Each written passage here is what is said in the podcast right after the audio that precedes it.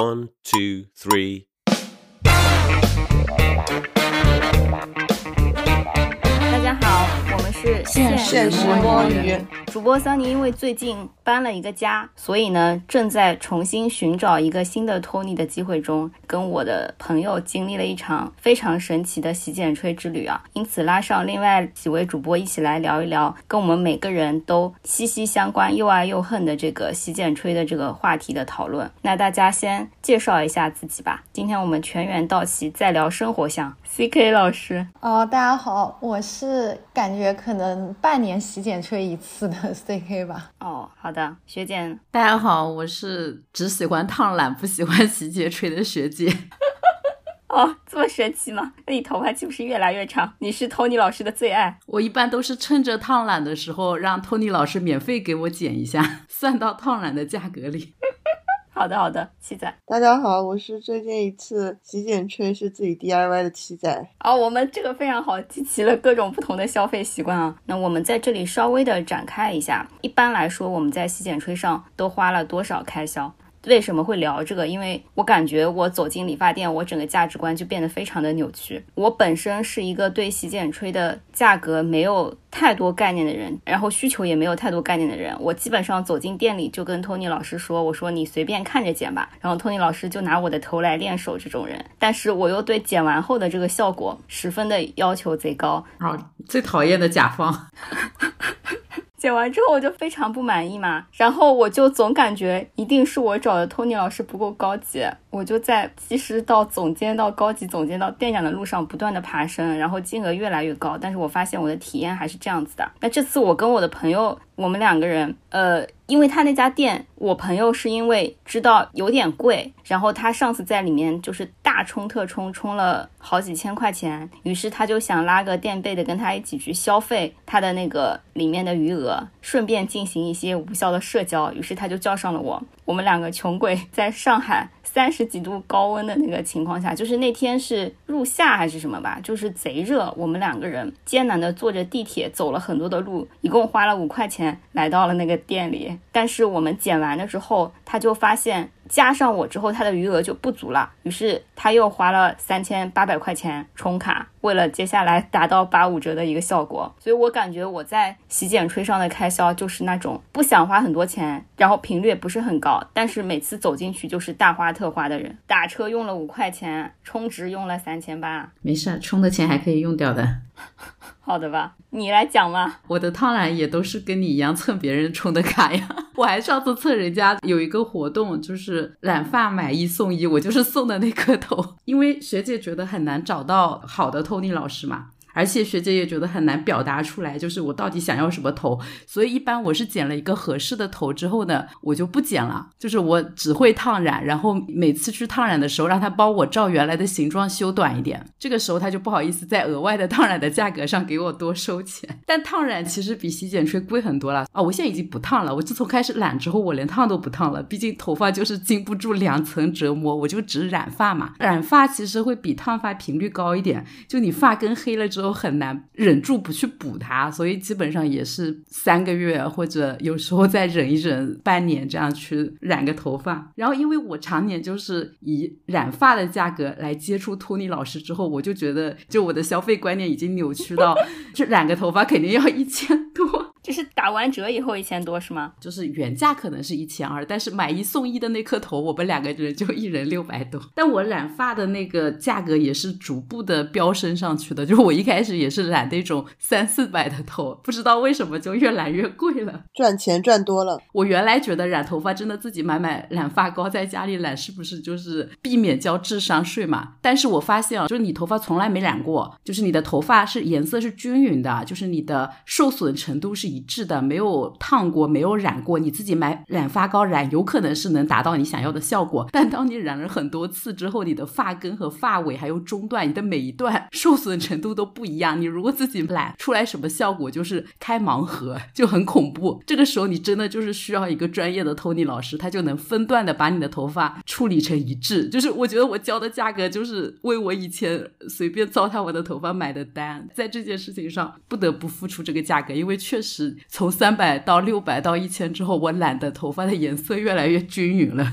可以。学姐虽然花了这么多钱，但是学姐的体验十分的好，觉得物有所值。我们先来采访一下 CK 老师，然后再最后再采访我们自己洗剪吹的七仔。哦，好呀，我现在洗剪吹感觉就是为什么说半年左右一次，就是因为我对于我的发型跟对于我的发质都已经很了解了，就觉得 像我这种细软塌的发质，然后日常可能懒得去打理养护它的，我就基本上对对于剪头发没有什么太过于复杂的要求，因为我家里附近就是有很多的这种理发店，然后在大众点评上都能搜到团购，一家一家的试，就先把大众点评上的团购试完再说，这样子的一个状态。可能试完之后无限循环，剪的差不多，你知道吗？感觉每一家理发店，反正就在我看来没有太大的区别。然后我觉得，如果要解决我的那个细软塌发质的终极问题，之前也有理发师告诉我，包括我自己觉得可能也是要去那种日韩搞一个那种头顶的烫，所谓的什么空气烫，但是就是把头顶显得颅顶高一点。别信我跟你说，对，所以我就觉得光剪头发已经没有办法改变这个发质的什么蓬松度啊。颅顶高不高了？所以我觉得我现在剪头发的需求就已经很简单了。而且烫头发这件事情呢，我人生中第一次烫头发应该还是在我去台湾交换的时候。然后我那个时候也是本着去台湾看看台湾的 Tony 老师会不会不一样，然后烫了个头。然后刚开始还好的，后面也是慢慢慢慢发现，因为我太细软塌了，所以我烫了头之后反而就是重量又在下面，所以显得头发会更紧贴头皮。后来我发现我头发也会出现分叉之类的，后面我就放弃了，我就再也没有烫过头发。然后染这件事情呢，是第一，我外婆不知道为什么她有一个执念，她就一直跟我讲说你不要染头发，就是她她觉得染头发不好，怎么怎么怎么样。然后第二呢，是我又研究了一下，对于我这种发量本来就少的，如果染了头发的话，会显得你的那个量感更少。我觉得还是黑色的可能看起来更多一点，所以我也没有实践过染发这件事情。浅色头发会显得头发更蓬松，但但是不是就整体量感上来讲，就是黑色的量感是最多的。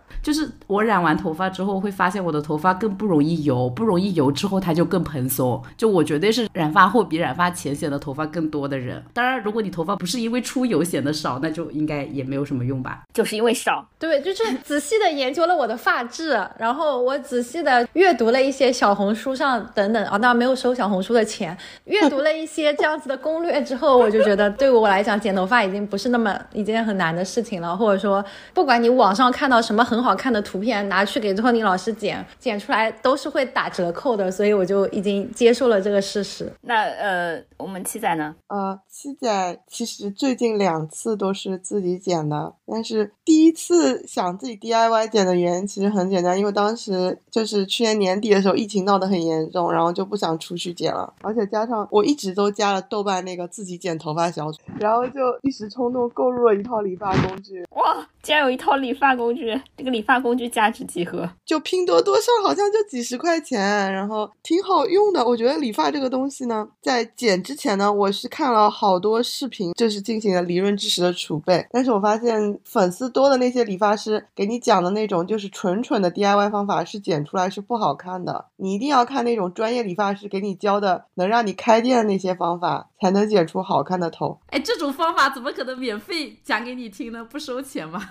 他不给你讲系统吗？他可能一次五分钟给你讲一点散装的东西，但是那些东西已经比那种什么十万粉的理发师讲出来什么那种蠢蠢的几步到位剪出一个什么高层次中短发的，已经就已经好很多了。因为他们教的方法，呃，用一个很恶心的词说，就是底层逻辑，让我理解了这个头发你想要怎么样的时候是怎么样从什么一个物理结构上啊，什么空气感在物理上是怎么样，是让这个头发怎么样去相互支撑，然后让它好看。虽然我也没有理解这么透彻，但是我感觉科学的解构一颗头，对，已经让我这个剪发技术路径上提升了好多。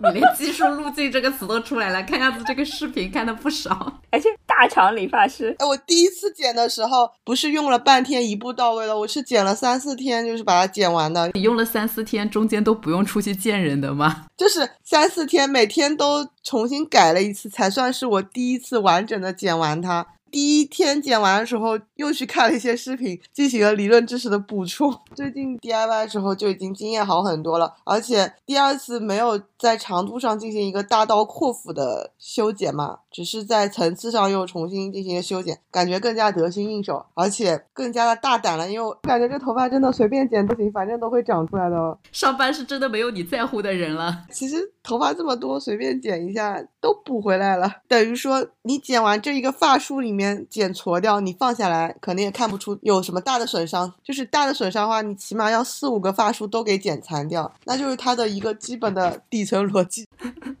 就是托尼老师，只要大的结构上不出错，他只要给你分的足够细，那一撮剪错了，他也会淹没在其他撮里。对啊，原来如此，好的吧？刚才因为那个 C K 老师他讲了细软发嘛，我这里就是可以插入一下，我的头发就是细软到属于那种发量少到走到理发店里，理发师都不好意思推荐我去做烫染的这种程度，你知道吗？于是我就接触了一些别的项目，虽然我在洗剪吹上可能花的不是很多钱，但是我在每个理发店可能都留下了一套头皮护理 套装。智商税收的就是你。头皮护理套装就是把一些看起来像是要用在脸上的东西弄到头上，它会有什么头皮的，就是什么清洁啊，然后涂各种精华水啊，再什么按摩啊，反正有的没的搞一大堆，冷的热的，就感觉在疯狂的刺激头皮。然后唯一体验好的就是在这段时间，你感觉自己是这个店里面最高贵的人。你来的时候，小妹就说：“哎呀，你来了。”然后就把你的东西放在那个柜子里面嘛，上面有你的名字，然后你就感觉所有人都注视到他拿出了一套很高级的东西给你，然后你有一个尊贵的座位，然后他就在那边跟你唠嗑，然后给你弄头弄一个小时，其实就是洗了个头。但是我告诉大家都没有什么用。针对刚才 C K 老师说的什么头顶烫染啊什么之类的，也只有一点点时间的作用，因为你那段头发会长到下面来的。据说唯一有用的东西，然后我没有用过，就是叫头皮水光的一个东西，就是拿一堆针去戳你的头皮，然后是会有创伤的，会出血的，然后那个头发好像确实是会长出来。但是这么想，如果我都这么弄了，感觉跟植发也差不太多。那比植发还是便宜一点的。哦，没有，那个也很贵的。那植发你知道有多？你说你先说价格，为什么我会知道植发的价格？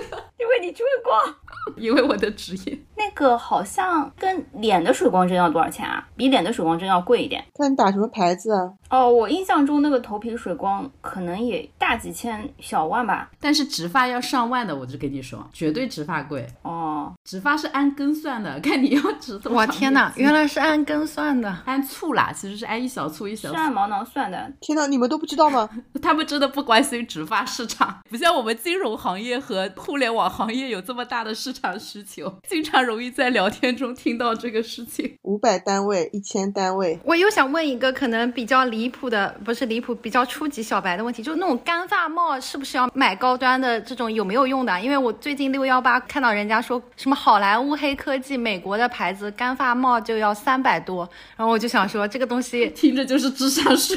我拼多多买的，反正就应该你你不要买那种会把头发摩擦的很厉害，然后损伤的很厉害的，应该就行吧。但是因为我是个不用干发帽的人，我就是吹掉的。你想，他戴帽子的时候就摩擦一下，但是你擦干头发再吹的话，擦干要摩擦很多下，所以不会差太多啦。因为看到就是有那种博主的文案写的很好，就讲说这个不能直接吹，但我也是一直就是擦一擦就吹的人，然后我就觉得哇，真的是精细的头皮养护，好像就在推说要用这种黑科技，戴个几分钟，然后都半干了，然后再吹，我就觉得非常的神奇。没有这种时间，跟头皮养护没有关系，只是省事儿。他只是懒吧？我已经开始怀疑 CK 老师小红书的推荐机制了，怎么感觉推的全是一些又是头皮烫又是？没关系，这里我们可以顺便插入一趴，因为大家在理发店以外其实也花了很多钱在自己的头上嘛。既然刚才已经聊到脱发了，我可以介绍一下，就是我因为头发少这件事情，还买了很多没有用的小家电。这里我们可以介绍一下，我们私人的发量王者就是 七仔，所以他可以自己随便剪自己的头发，剩下来我跟 CK 应该是差不多少的，然后最少的就是萨尼了。你好烦，我连这都暴露了，我真的好气啊！因为你都要讲防脱产品了，你觉得你能不暴露吗？最气的是桑尼老师小时候不是细软发质，你知道吗？然后反正就是被生活所折磨。然后又被英国的这个狗屁的水质所折磨，应该就从那个时候开始就不好了。大家以后千万不要去英国读书。有点离题了，我就简单的讲一下，所有的生发产品，反正在我这里的经验，全部都是智商税。就我不知道，如果我真的能按照它的使用频率的要求，每天坚持花这么多时间在头上，就是一寸一寸头皮拿那个红光照过去，会不会有效果？但可能我因此每天少睡一个小时，头发更少了吧。但是如果你那种间歇性的用一用，我买过什么几百块的生发的防脱的药水和几千块钱的那种照头的仪器，都是没有用的。这是为什么我还愿意在理发店里面给托尼老师和我的洗头小妹留下一些几千块钱的头皮护理套装的原因，因为至少那个时候我享受到了他们的服务。我 wrap up 一下，刚才我们其实是在讲那个平均开销嘛，刚才看下来的话，其实每次到理发店，可能学姐花了六百块钱，这个我花了三百多块钱，CK 老师花了。一百块钱，可能更便宜点，八十六十这种吧。啊，我们七仔就是零块钱，一位七仔自己 DIY 了。这样除下来，其实大概也就是两百块钱。不对啊，两百五十块钱，这也能平均吗？你应该问一下七仔 DIY 之前是多少价格，好吧？不要直接给他零。哎，为什么我要这样讲呢？因为我强行去 Q 昨天你给我看的那篇科普文。我知道，我知道。那个科普文里面就是二零二零年的时候，是不是？嗯，就说全国的大家去洗剪吹平均的消费，女性是一百三十七块，男性是九十五块，加上这个。上海物价指数和这两年物价增长的这个程度，我觉得跟我们也是差不多的，说明很科学。呱唧呱唧，最不科学的点就是你把 七仔当零来平均，谁是零？你才是零。那怎么办？你要把七仔的 拼多多买的套装折旧算到每一次吗？有道理啊。好的，好的，好的。那个刚才无厘头这段聊完之后，我我想说一下，就是我们这四个人里面，其实有三个人是当过贫穷的留学生的嘛。因为在国外，就是所有这种服务类的都很贵，然后大家做留学生的时候都很穷，所以我不知道剩下两位有没有一些，就是当你在国外留学的时候是怎么解决洗剪吹需求的。我可以讲一下，因为当时我在伦敦是真真的捡不起钱，就特别是那种就是中国人开的，或者是那种。很多的日韩美发屋嘛，就价格尤其的高，于是我只能去那种外国人开的，甚至是黑人小妹开的那种理发店去剪头。然后他们还会 offer 一个很神奇的东西，国内应该也有吧，就不要钱给那个学徒练手嘛，一磅给那个学徒练手。然后我还去剪过呢，剪的怎么样？效果？你就不要让他们在你的头上进行任何操作，拒绝他们任何觉得你很适合这个发型或者是最新发型的这种要求，你就让他给你剪剪齐就可以吧，再把头发一扎也没有什么诉求吧。那还挺好的，就是可以及时的剪一剪，因为我感觉我当时两年时间嘛，我可能就。是去之前剪的头发，因为我头发其实长的不是很快，大概半年或者一年剪一次都可以。当时就是去之前，我头发就剪的比较短。当年我觉得剪的比较短，会不会也像那种什么野田妹啊那种短发？我觉得是不是也挺可爱的？然后就就就大概就剪的比较短。然后后面长回来之后，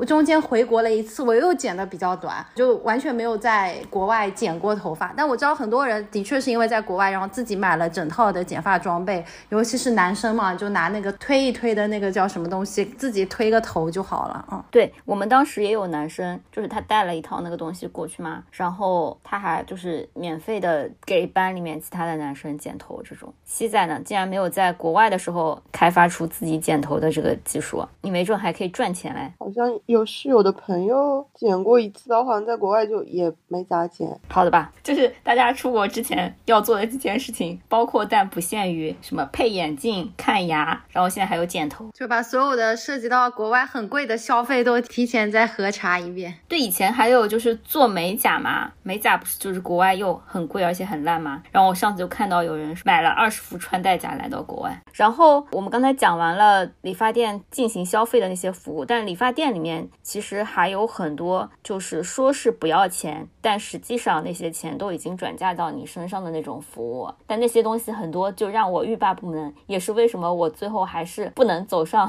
七仔的这个自己剪头的这个道路的。然后这些东西有没有什么大家想要去分享的？之前很喜欢有一家理发店，就是因为他们会洗眼睛。天呐，我从来没有享受过这种高端服务，因为你买的是大众点评套餐，因为我太贫穷了。他只想快点结束服务你。其实洗眼睛就是一个很傻的，你躺在那里，把那个一块毛巾搭在你的眼睛上，然后他拿那个热水去冲眼睛啊，好恐怖啊！听着像某种酷刑。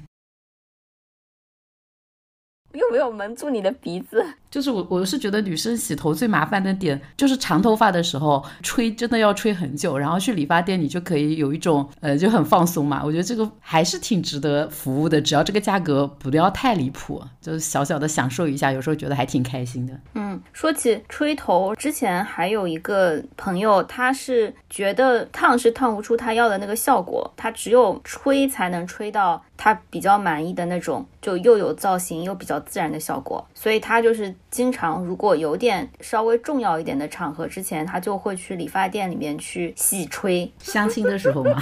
还是面试的时候？都可以。现在不是还有那种什么养发馆之类的，就是其实是纯洗头的感觉，就是一个卖洗发水和按摩的店。对，好像有专门做头皮养护的店。好吧，那我们快速的跳入到下一趴，就是我本人也特别需要的一趴，在理发店容易被坑的一万种消费的套路，以及我们怎么能够应对它的这种营销套路。先从可能最有经验的学姐开始吧。我我有个问题啊，你们是那种路上的人跟你们发传单，你们会接下来的人吗？我会。那你就没有办法避免，我就是会不看他，直接走开。只要养成了非常不要脸的，就人家跟你递任何东西或者搭话，你都能假装没听见，直接走开，你就能在理发店避免被说服充卡或者是买其他的升级服务。脸皮够厚。首先，因为现在在理发店里面充值以后打卡的折扣真的很离谱，就会打到五折甚至是三折。对，一定是充值更划算啊。所以我去的也是别人充值之后，我用他的打折卡的店啊，只要自己不充就好了。然后他让。让你充，我就会说，我用的是朋友的卡，他充就行了。你有想过你朋友的感受吗？他很开心啊，因为他本来充了自己要花完那么多钱，就是可能要更长的周期，我帮他一起花，缩短了他的资金压力啊。好的吧，就是你要找一个跟你品味一致的朋友，然后你们是去同一家店的，然后就可以用一张卡，他充或者你充，其实都可以。但这个时候两个人其实一定能花得完。你们如果看中了这家店，真的只去这家店的话，是 OK 的啦，就是充值确实肯定是更划算的。然后怎么找到这个朋友，我跟你说很重要，就你跟他关系好不好其实不重要的，只要你觉得他的发型很合你的审美就好了。我在杭州很长一段时间都不敢烫染洗剪，就是因为我不知道哪里有好的理发师。我很长一段时间都是逢年过节回 临海去剪头的。后面就是看到发型，我觉得非常顺眼，或者我觉得他的发型真的是经过设计和他的脸型 match 的一个同事，我就去问他，我说你在哪剪的头，然后价格水位在什么水平，发现我能承受得起，我就后面就很不要脸的让他带我去那个理发店，然后介绍他的理发师给我，横刀夺爱，也不是这么说，就是蹭别人花了很多钱辛辛苦苦选中的理发师，就是我是真的不行，我我的不行体。现在什么地方呢？就是我每一家店最后都会留下几个没有用完的那个什么头皮护理的套装的那个次数，然后我落荒而逃，就是因为我还剩三次，他就会说你快要没有了，你要再买一点吗？我就说我下次再来，然后下次就比如说还剩两次了，我就不能再去。我去之前就感觉自己心理压力已经很大了，然后我就跑到下一个店。对，这个是因为你已经充了，已经充了的时候就是会这样的，就是你无法面对余额，要刚好。把它花完这个情况。是的，是的，所以每一家店都会有余额。我就有个问题嘛，你既然已经充了，你为什么不不一直在这家店充下去，而要换店？说明这家店服务不合你的水平嘛？那就说明你在决定充的那一刻，你还没有选中它。如果你选中它了，其实是可以一直充下去的。首先啊，因为理发店就是也是会搬来搬去，然后也会换 Tony 老师，而且因为现在充值都是充那种很多很多次的，我又是一个不烫染的人嘛，所以我其实本来就在一家店充了之后会花很久。我觉得各种因素混在一起吧，就导致反正我我可能到了最后还剩一点点钱的时候，我也不想再在这家店充了，因为我觉得已经花了太久，然后我想要去试一下一个新的店，或者是我。正好摆脱这家店之类的渣女，哇！我给他们留下遗产了，好吧？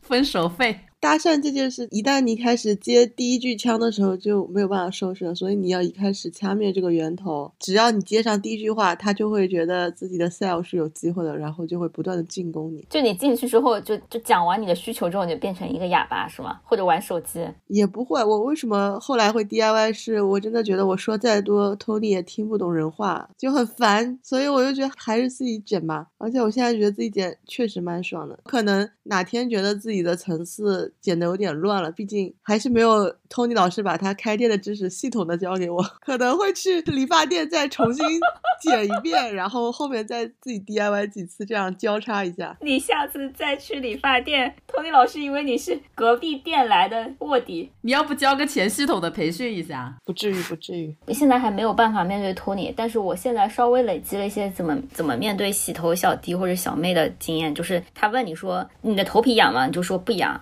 发质有问题吗？什么会油吗？我就说我的头发都很好。Very good 啊，然后他再弄一弄，我就说，我今天早上出来的时候洗过了，你给我简单洗一洗，冲掉就可以了，就不停的降低自己的需求。好的，那我们已经聊完了大家在理发店的这个洗剪吹的习惯啊，啊，有一些有用没用的这个策略分享。第二个话题其实是想聊在理发店里面的性别刻板印象，因为理发店对桑尼本人来说是一个特别神奇的环节，就是我可能在成长过程中最早对性别有一些认知是从。理发店开始的。那个时候，学校里面会规定女生不能留长头发嘛，女孩子就会跑到学校边上的这个店里面，请那个 Tony 老师给他们弄这种，就是外层是短的，然后里层是长的，然后他们在检查的时候就把头发折到里面去盖起来，就看不出来他们长头发的那个过程。哇，怎么这么高级？对的呀，而且就是那个时候，你觉得班里面那些大姐大啊，他们就特别喜欢出没在学校门口，一个是理发店，一个是奶茶店嘛，就感觉好像是大姐大的这种象征。所以那个过程，我就觉得理发店有一股神奇的意味，就像一种圣地一样。所以我觉得它整体有一个跟性别非常神奇的这样的一种关联，就我个人的一个认知啊。那我们就首先来聊一下，因为我们几位都是女生嘛，但是其实。男生在理发店里面，谢谢你介绍，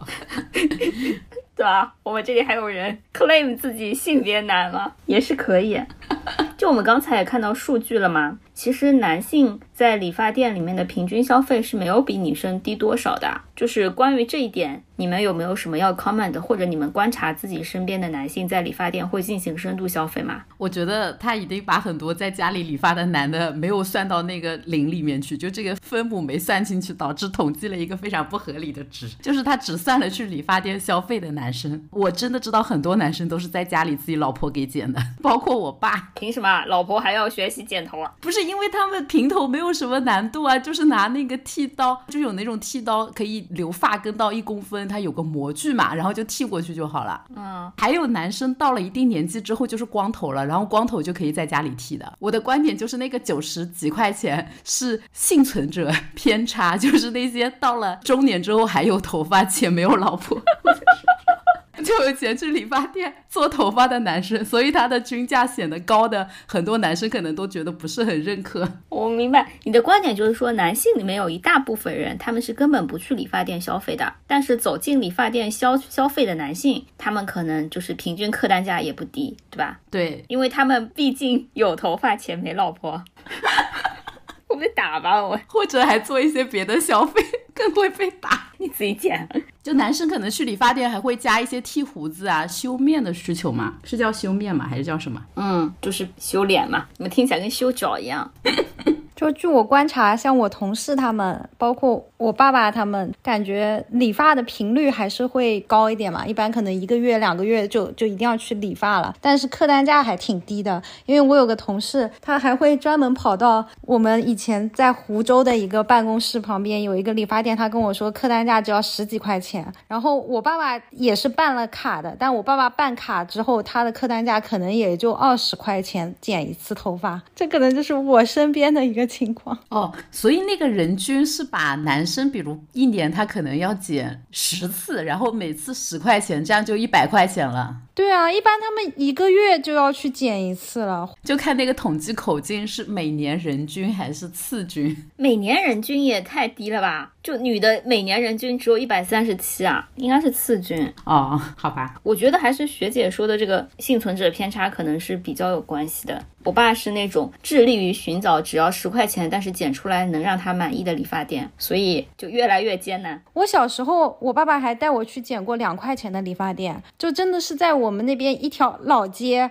当时小时候可能就剪短发显得头发比较多，然后夏天了他会给你削薄，你知道吗？我现在对于削薄这件事情，我就觉得天哪，为什么小时候还能去削薄，现在完全做不到。这种理发店就是那种真的很像八九十年代那种电视剧里面那种质感的理发店，对，就生意。火爆吧，就是那，就是那条老街上就有几家这样子的理发店。嗯，七仔呢？我爸会啊，因为我爸是一个细软塌，而且脱发脱很多的人，他是重度消费者吧？细软塌脱发脱很多，去消费什么？对啊，做发膜吧，各种智商税啊，以及致力于找一个好的理发师，让他剪出来就显得头发不这么少吧。你爸在老家都那么多年了，还没找到吗？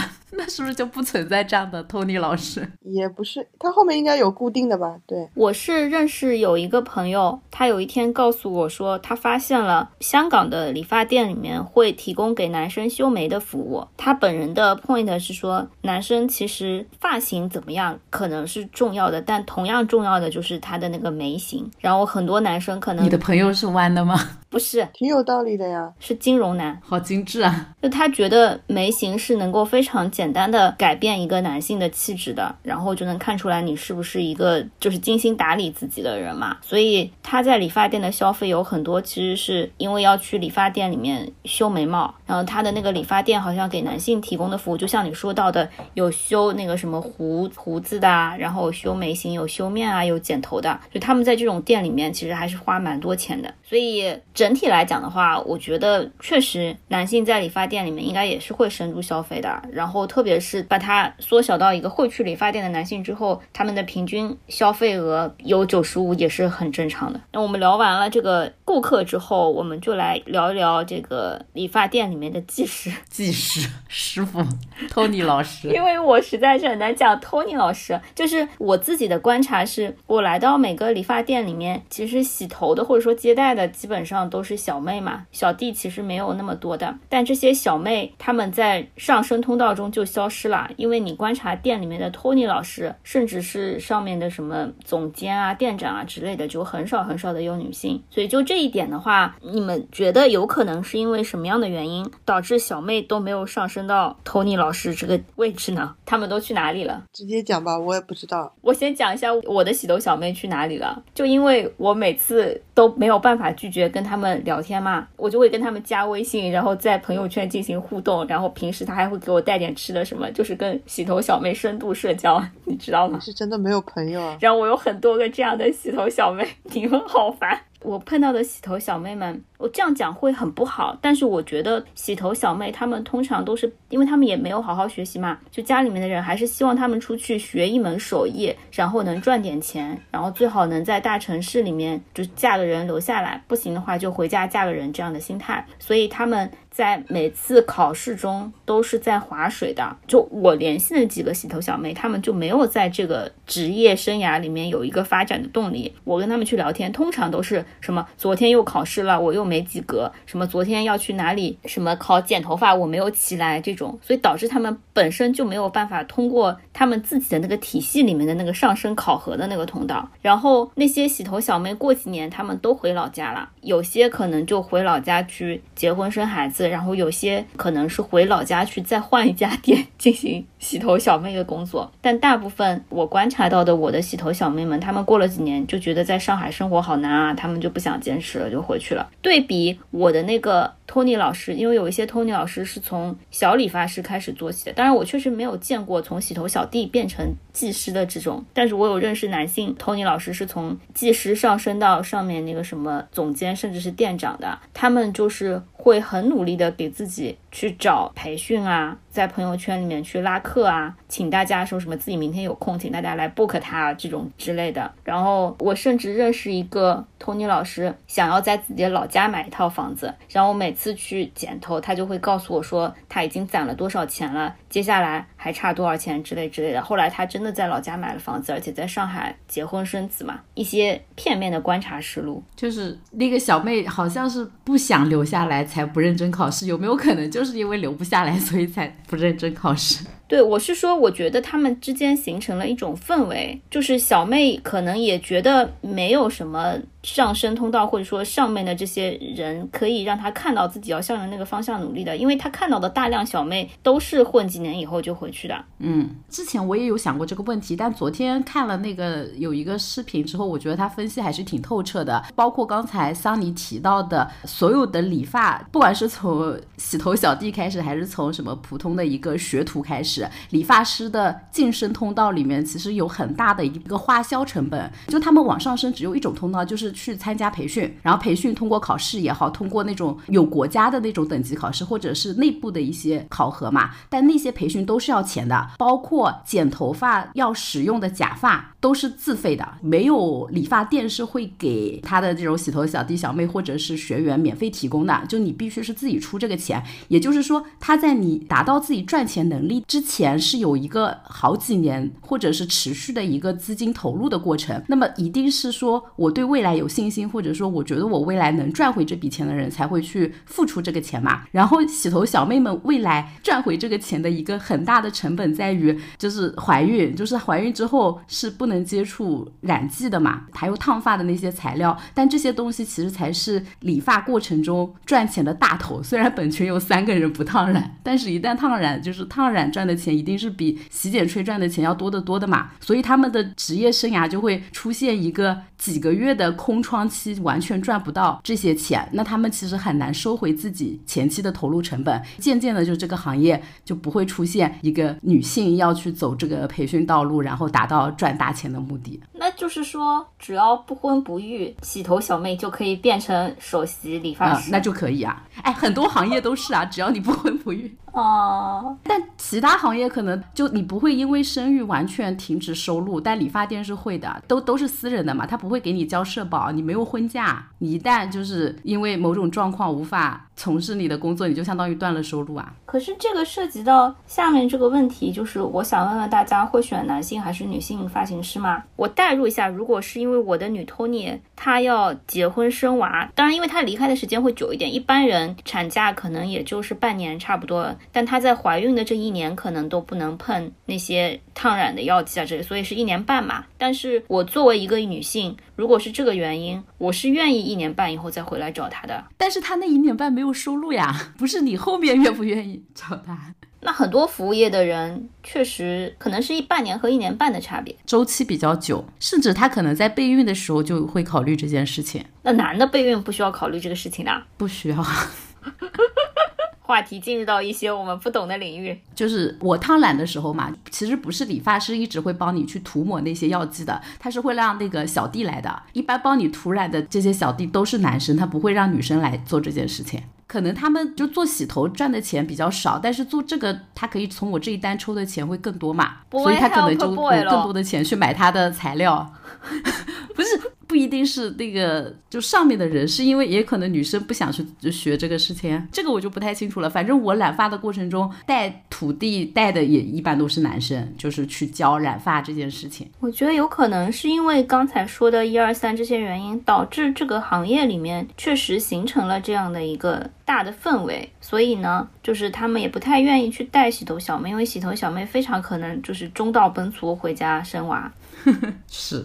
好吧，那我们就最后来聊一聊，大家在选择发型师的时候，如果有男性和女性的发型师，你们会有性别的倾向性吗？我没得选，我没见过女性发型师。我也没有见过，我会选女生是因为女生真的比较听得懂人话一点，就是当然也要分人啊。但我经验感觉大多数 level 越高的男发型师越听不懂人话，你跟他说什么，他要用那些似是而非、看起来很高大上的话术来压你，你就觉得怎么沟通这么累？老子明明是来消费的，就很冒火。这就是为什么我后来走上 DIY 的道路。但女的发型师会稍微听得懂人话一点，我觉得听懂人话真的很重要。就是你剪的再好，你给我讲一。些莫名其妙需求，而且很多什么头皮烫之类的智商税嘛，就根本不是我想要的，我只是想剪成我自己想要的样子嘛。但是你你不尊重我的需求，就很让人无语。而且这个是当代理发店现状，真的是太可怕了。你们在剪头过程中不会给他提很多需求吗？不会，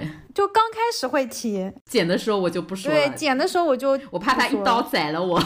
我会有很多工作型的需求，比如说这个头发在我低头写东西的时候会挡视线，我说你能不能把这里的结构处理一下，让它低下来的时候发量感不要这么大之类的。但是你跟托尼老师说，你把结构处理一下。对啊，老师不要量感这么大，他们做不到。虽然我自己的学习也没有进阶到这一步，但我相信总有一天我可以吊打他们。七仔，下次可不可以请你来给我剪头发？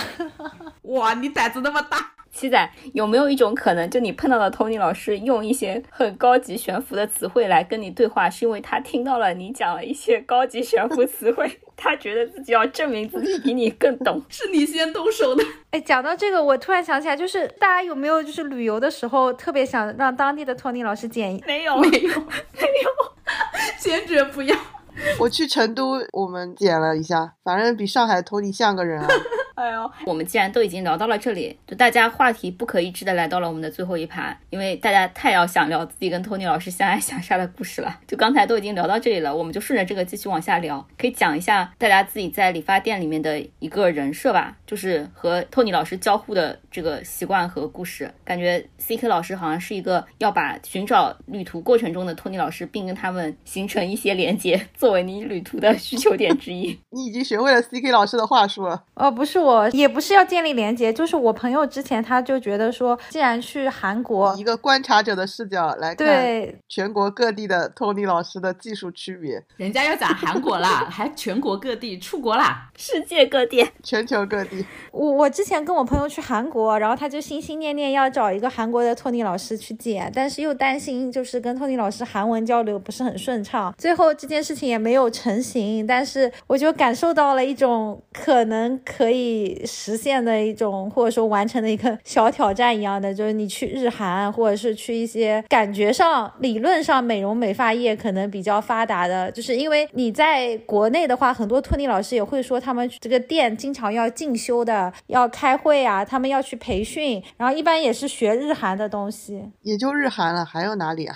这个我可以补充一下，因为我前一段时间去韩国的时候，我也计划想去剪个头，然后我问了一圈韩国的同事，或者是之前在韩国留过学的人嘛，他们就告诉我说，韩国当地的理发店是要预约的，预约的地方的人是不会讲英语的，我就放弃了。好可惜啊！那可能会讲中文呢，你又不知道了。不会，可能疫情前会的，疫情后也不会了，失去了竞争力。韩国不是有很多那种化妆室都是也给明星做造型的嘛？在国内的各大就是这种社交平台上也有很多 KOL 那种网红，他们就去录。化妆这个是能约到，他们已经形成产业链了，就是面向中国的。不过理发是真的还没有，我觉得可以做起来了，可能过一段时间就就有了吧。他们好像是那种一体成型的，就是送一颗头进去，然后洗剪吹化妆一颗头出来这种。两类吧，你讲那种是工作室，还有就专门的托尼吧，啊、你那个应该是形象设计了吧？感觉更高大上了。然后我看这些人去都是不需要就是进行一些具体的交流，都是拿上十张爱豆的照片，然后跟他说自己要做成这个样子。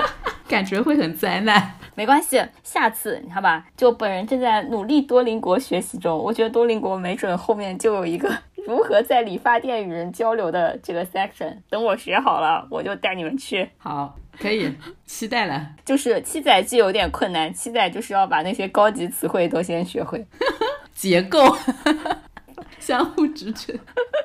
我希望外国托尼就不需要我讲这么多专业术语，他也能就剪好，让我省点心。好吧，我们刚才其实已经把大家的自己的人格都已经穿插在过程中聊完了，不再重新聊。然后，因为大家和托尼老师之间确实是会建立一些非常奇怪的连接，导致你如果在一家店根本没有办法换一个托尼老师，你换到另外一家店去，然后你回来见到这个托尼老师的时候，也有一种微妙的背叛感。大家会有这种道德约束吗？我没有，会，因为你真的道德洁癖太重会了。，我会，因为你常用的托尼老师，他翻一下你的头发，就知道你几个月前剪过一次头了。哇，天哪！然后你又没在他那里剪，就很难受，会有一些尴尬，你知道吗？但是你下次就跟他说是我自己剪的。我感觉我每次去团购，然后那个托尼老师都已经很知道说啊，你上一次剪的怎怎么怎么样，他也给我回顾一下。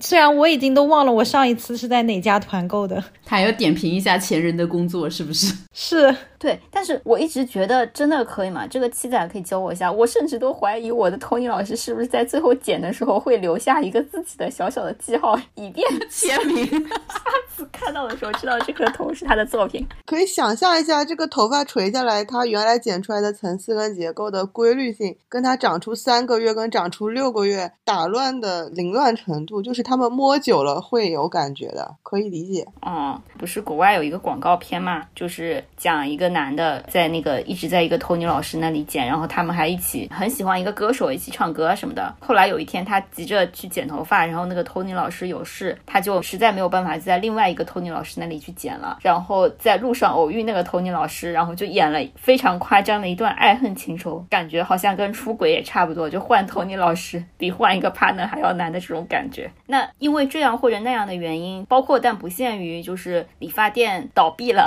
你要去不断的去寻找新的 Tony 老师嘛。如果你能遇到一个命中注定的 Tony 老师，能够理解你剪到你心仪的头，这是非常非常幸运的一件事情。但大部分人通常是在这个孜孜不倦的寻求的过程中呢，所以我想问问各位主播有没有一些如何寻找命中注定的 Tony 老师的技巧或者是经验分享给大家？没有啊，所以我选择自己剪。做自己的 Tony 老师。我上一个住的地方真的有一个剪得很好的 Tony 老师，但是后来这个店倒闭，我也不知道他去哪了，就十分后悔。因为我是不会去加微信，我现在就觉得很后悔。你还是不够勇敢。我以为这个店就是开小区的店嘛，会永远开在那边，没有想到他有一天倒闭了之后，就再也联系不上了。天哪，好像一个爱情故事。也不至于，我就觉得他比较听得懂人话，他就是我说什么他都嗯一下，然后能剪出个大差不差，而且他会有一些让我感觉是超越了小区一般理发老师技术水平的一些技巧点，然后让我觉得他应该是个隐藏高手，所以就心里觉得很牛逼。我觉得七仔可能内心深处有一丝成为托尼老师的这个职业欲望，就是他特别追求剪发的这个技巧性这个事情。我之前也是有一个托尼老师。他也不算是剪的特别好吧，他就是在一个不是很贵的店里面的最贵的那个托尼老师，就特别符合我这种走进去说随便剪，但我又很贫穷，所以只能找那种不是很贵的店。但是就碰到了这个托尼老师还可以，我们也加到了微信。但是这个托尼老师他搬店了。就是他们这个店搬到了另外一个地方，然后这个托尼老师他最大的优势是什么呢？就是他因为当时在我们张江这一片剪头嘛，有很多没有几根头发的人去找他剪，他特别会剪这种发量很少的头，而且他在剪的时候，他会跟我分享很多就比我发量还少的他的顾客的故事，让我内心获得一丝安慰。你是心理咨询师的吗？他就会告诉你什么，你还碰到了另外一个人，什么他的头发比你还少，还难剪。你有没有想到他有可能用你的例子去激励别人？我知道，我知道，但是你不要戳破这层嘛，你就在这种快乐的剪头氛围中和他友好的交流嘛。当然，最后他都成功的卖出去了很多头皮护养系列，但这些都不重要，重要的是我已经在他这里剪习惯了，就在别人那里剪都感觉不那么得劲。但这个托尼老师搬掉了之后，就是我以为我跟他的连接已经深到我可以。跨越距离 坐半个小时的地铁去找他剪。第一次去剪的时候，我们还很开心。我的洗头小妹跟我说来啦，她跟我说来啦，然后我们就像很久没有见的老友一样，在那里快乐的剪头。然后我就在那个新的店里面买了一个头皮护养套装。但是我后来发现要坐半个小时实在是太痛苦了，就发现我对他的爱不值得半个小时的地铁。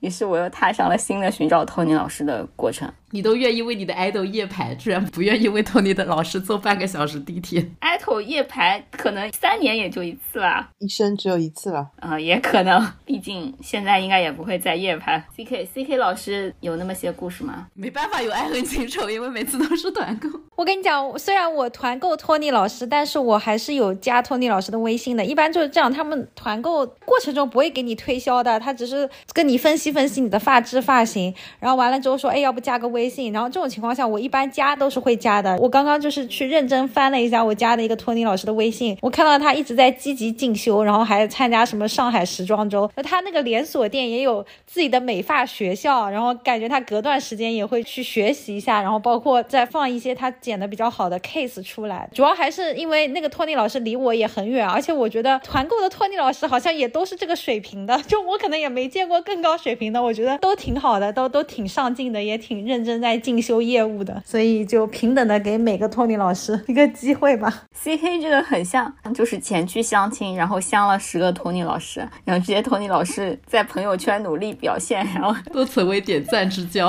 点赞是不会点赞的，就是经常也划不到朋友圈。但是刚刚就在大家分享的时候，我集中的去看了一下这个托尼老师的朋友圈，突然感受到了托尼老师的成长过程。我靠，好的，这么多托尼老师团购的托尼老师，没有任何一个老师在那一刻让你觉得有可能我将来就可以选择这个托尼老师，我要为他停下来。对，没有，主要我还是太贫穷了。我觉得还是团购性价比比较高，团购能够让我认识各种不同的托尼老师。又是个渣女发言。就我一般团购店，起码都是一些也算是大店，然后也算是那种大众点评上，你看一看评分也还可以的，也是去每家店感受一下它的环境，好像做一个理发行业的考察一样的，然后感受一下不同品牌。明白了，学姐，就是我从来没有心理负担，是因为我一般离开上一个 Tony 老师都是那种分得很决绝的，就是要么大吵一架，要么就是搬家，跟 Sunny 老师一样，但不是他搬家，可能是我搬家，然后确实就距离很远了，也就跟他讲说啊，后面不会来了，大家明确断绝关系，不会有什么这种模棱两可再回去找他。这一段讲下来，真的真的很像那个什么，哎，但我真的很想讲我跟 Tony 老师吵架的故事，就是我是一直很想。找一个自己合适的托尼老师，但我又不想自己花钱去一个一个试，所以我经常就是去继承别人的托尼老师。最开始是继承我妈的托尼老师，为了蹭我妈的卡，就是回家剪嘛。然后家里的那些托尼老师很多个就是会跟我妈关系很好，他们就属于那种嘴巴很甜红的中年女性，很开心的人。中老年女性有一个特点就是很听劝，你知道吗？他们都会听得进去，然后会认可他们的意见，就导致那些托尼老师就跟七仔讲的非常的无法沟通，以及非常的自我，然后我就是那种非常不听劝的人。他越是跟我讲说，哎呀，现在很流行什么什么，要剪什么什么，你适合什么什么，我只会来一句话，说我只想要显得头发很多，我就只有这一个要求，以及我不喜欢剪太短。然后他就一直要劝服我说，怎么怎么怎么的，就不要烫很蓬松啊，干嘛干嘛。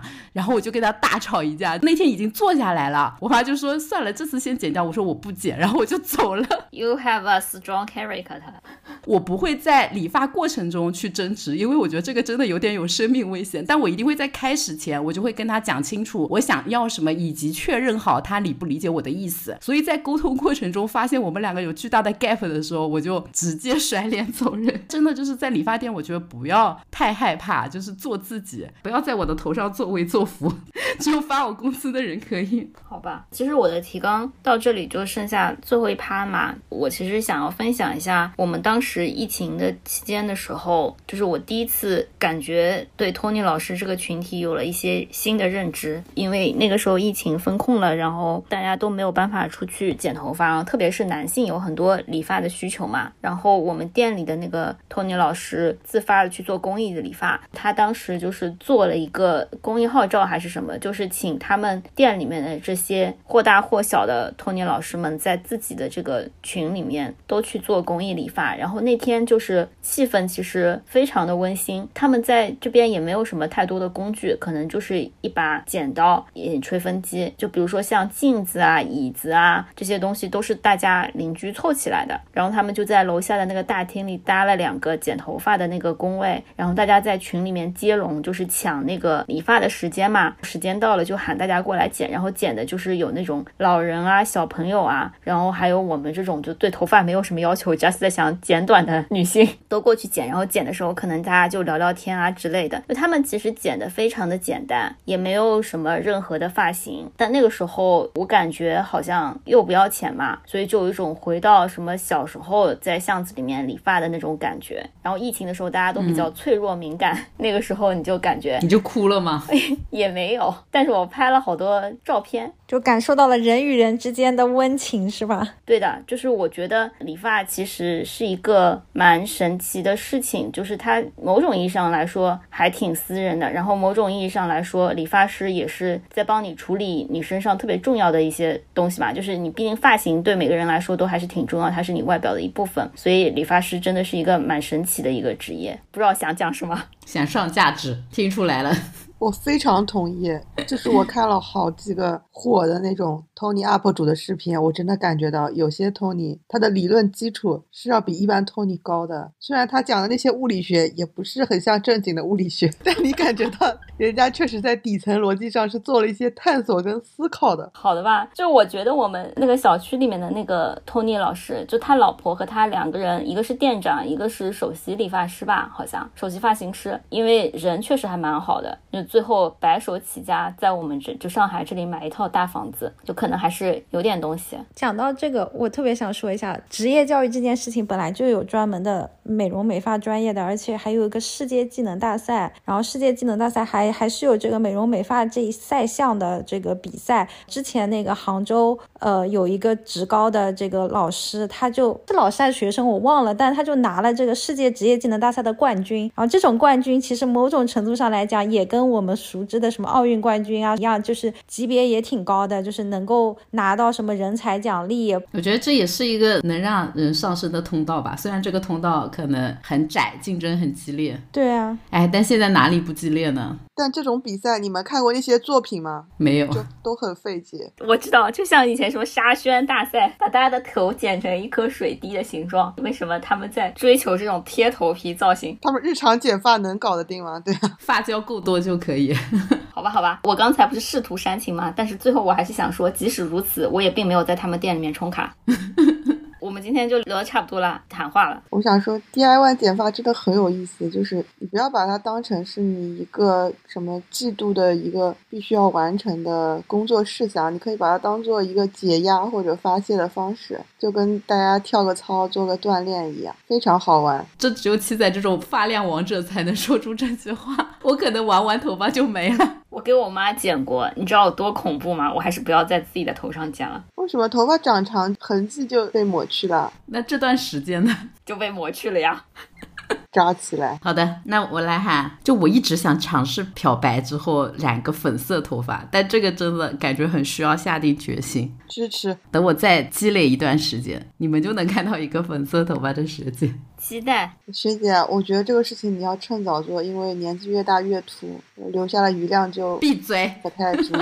哎，但是我以前在公司里看到，就是有那种应该有五六十岁的高管，其实年纪还挺大的，他就染了一个粉毛，我当时就觉得好酷哦，要做一个超酷的老太太。那我我顺着学姐喊啊，我的下一步就是打算放弃使自己头发看起来多这条道路，就是我朋友给了我一个 提示，剃光头。不是的呀，他就是去买了一顶假发，把头发拿那个网兜兜一兜，然后就戴一顶假发，然后他好快乐。处理头发就是周末的时候把自己的假发送到店里面去护养，然后他可以去干别的事情。但那个假发还可以烫染，因为它是真发嘛。然后他逛街完了之后就把假发取回来套在自己的头上，very good。你赶紧入坑，后面分享给我们一下。哎，我觉得买假发很划算，因为我陪我朋友买过，它是终身护理的。当时你一次性消费的时候觉得有点贵。